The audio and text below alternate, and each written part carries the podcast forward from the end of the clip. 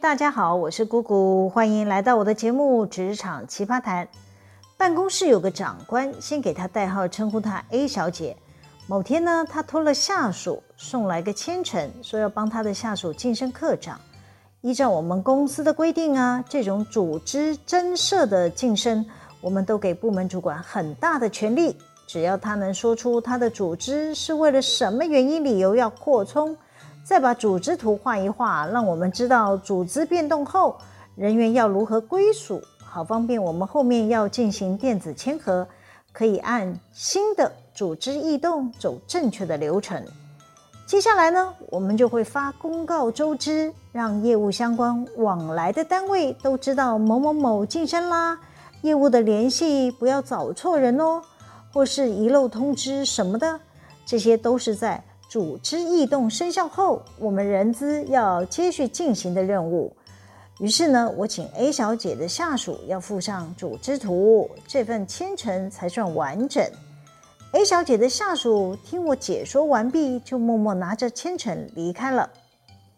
当天晚上我还没下班，高阶主管 A 小姐亲自跑来找我，开门见山直接说：“姐姐，为什么我要晋升底下的人还要附上组织图呢？”我就回他说：“你没有给我组织图，我就不能知道你要晋升的科长是隶属在哪一个部门底下。”你们其他的成员哪些人要归进这位新科长管辖？总要让他可以签个请假单或是加班单吧？A 小姐就很随意的回我说了，我就只是想给他晋升，并没有想要给他签核管理权。哈！我张大了嘴，不可置信地看着 A 小姐，这位高阶主管会不会太随性了？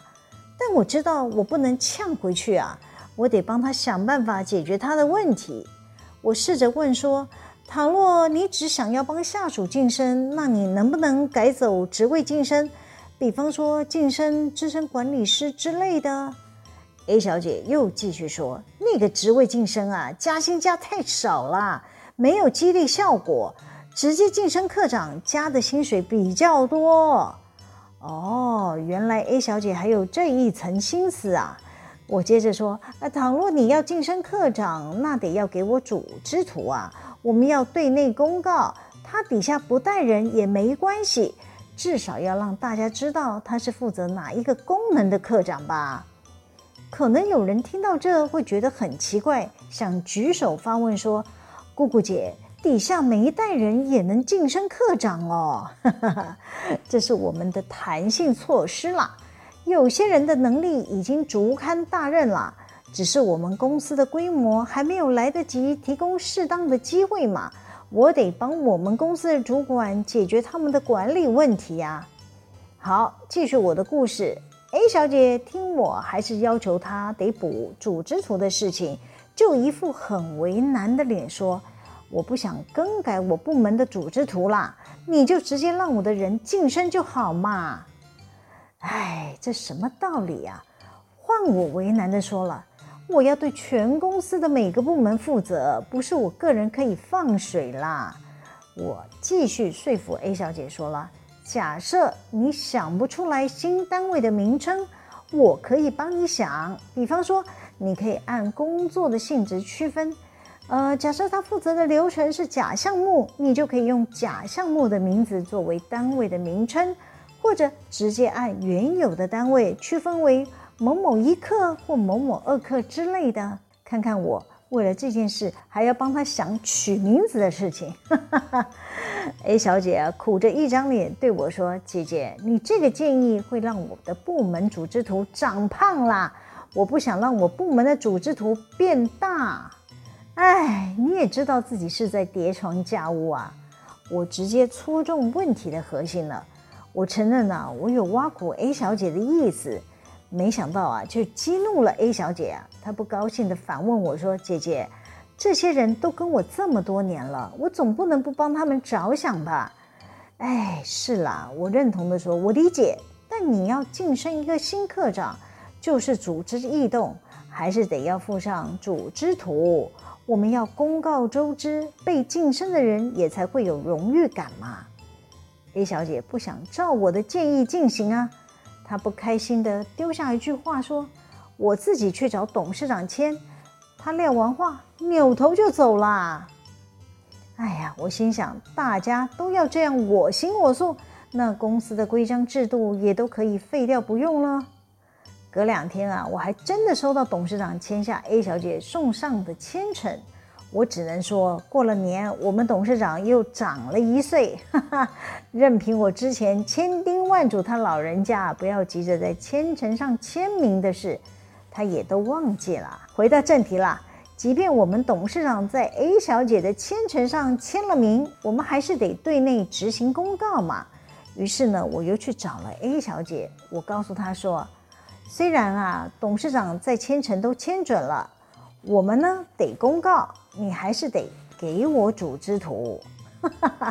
这个时候啊，A 小姐内心里啊，一定觉得我是个冥顽不灵、不知变通的人。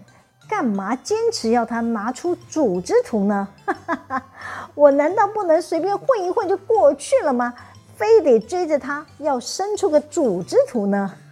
他也没好气地回我说：“姐姐呀，你可以不要公告好吗？我们自愿当个隐形课长。”不会吧？我不解地问：“这个被你晋升的同仁，难道他本人也同意吗？他甘愿做地下课长？”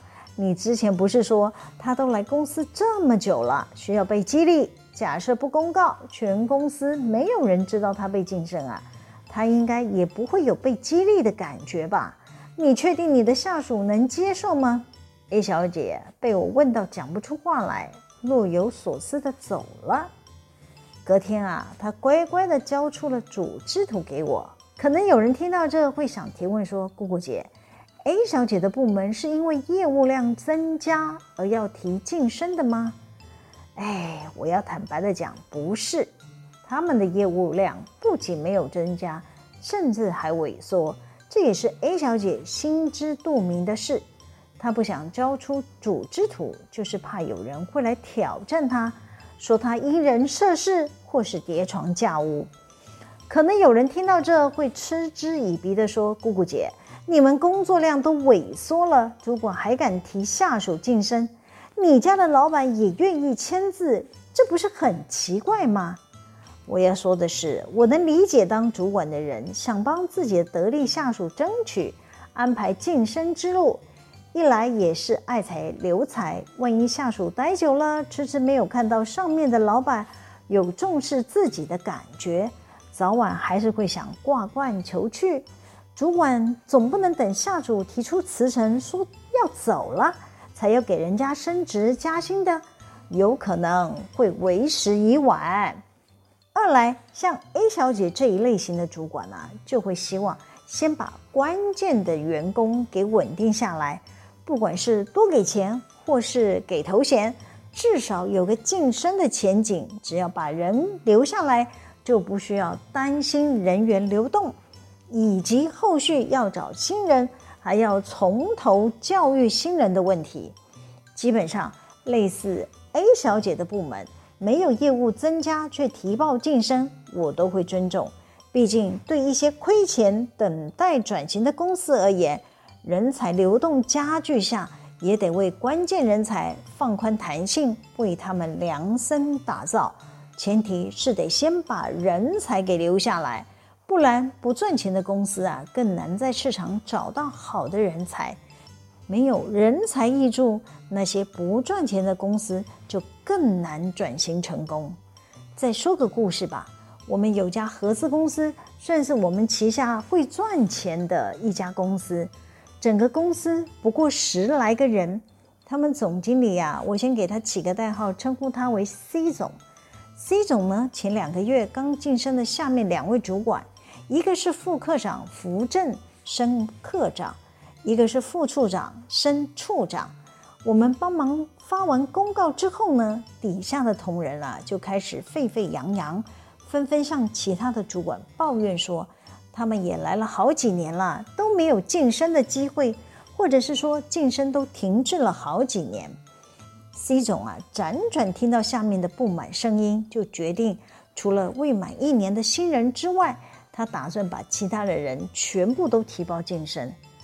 我得知 C 总的决定之后啊，非常惊讶的问他说：“你们公司才几个人？该不会是每个都要变主管了吧？”C 总啊回我说：“我们是小公司，也没有要上市柜。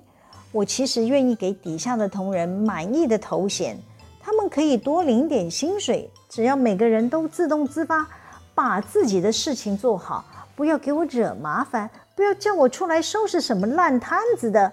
相对之下，这些升职加薪的都是小事喽。C 总分享的观念已经打破我学习多年的组织设计啊！我后来转念一想，以 C 总的公司形态，他们不是制造业，每个工作人员都有自己的功能。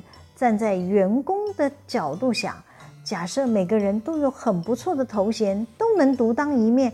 不管是担任客级或是里级主管，他们能跟亲朋好友分享他们在某某公司工作有成就感，就会觉得很有面子。虽然啊，自家公司没有配股票，但时不时还会发奖金，总体的年薪也不会比别人差多少。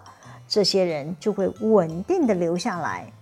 C 总告诉我说，这是他多年后体悟到的真理。只要让底下的人来工作，心情愉快，对职位薪水满意，C 总也不需要花太多的心思去管理他们。这其实帮 C 总的组织带来了正面的效益。晋升不是只有在赚钱的公司才有资格做的事，只要是人才，只要是企业有需要，那就呼吁老板们请大方给头衔加薪水吧。那些人才才会愿意为你效力啊！喜欢我们今天的主题吗？可以帮我们留言、按赞、分享、订阅。每周日都有更新的内容在各大 Podcast 平台上传哦，请大家要记得追踪我。谢谢大家的收听，我们下次见喽，拜拜。